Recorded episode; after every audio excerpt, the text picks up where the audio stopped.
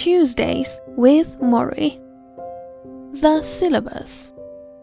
The fall semester passed quickly. The pills increased. Therapy became a regular routine. Nurses came to his house to work with Morrie's withering legs to keep the muscles active, bending them back and forth as if pumping water from a well. Massage specialists came by once a week to try to soothe the constant heavy stiffness he felt. He met with meditation teachers and closed his eyes and narrowed his thoughts until his world shrunk down to a single breath in and out, in and out. One day, using his cane, he stepped onto the curb and fell over into the street. The cane was exchanged for a walker. As his body weakened, the back and forth to the bathroom became too exhausting, so Morrie began to urinate into a large beaker.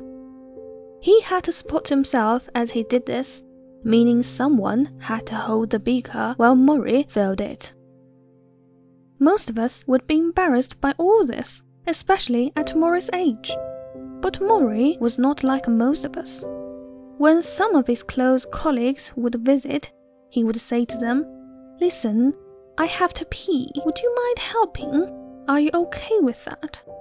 Often, to their own surprise, they were.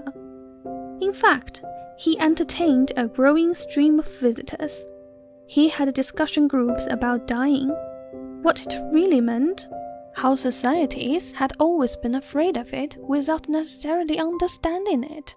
He told his friends that if they really wanted to help him, they would treat him not with sympathy but with visits, phone calls, a sharing of their problems, the way they had always shared their problems because Morrie had always been a wonderful listener. For all that was happening to him, his voice was strong and inviting, and his mind was vibrating with a million thoughts. He was intent on proving that the word dying was not synonymous with useless. The new year came and went. Although he never said it to anyone, Morrie knew this would be the last year of his life. He was using a wheelchair now, and he was fighting time to say all the things he wanted to say to all the people he loved. When a colleague at Brandeis died suddenly of a heart attack, Morrie went to his funeral. He came home depressed. What a waste, he said. All those people saying all those wonderful things, and I've never got to hear any of it. Mori had a better idea. He made some calls, he chose a date, and on a cold Sunday afternoon, he was joined in his home by a small group of friends and family for a living funeral. Each of them spoke and paid tribute to my old professor. Some cried, some laughed. One woman read a poem.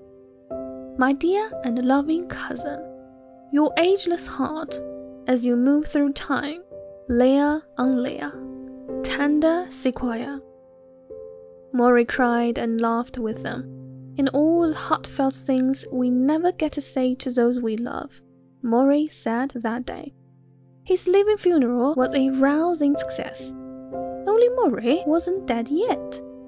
In fact, the most unusual part of his life was about to unfold.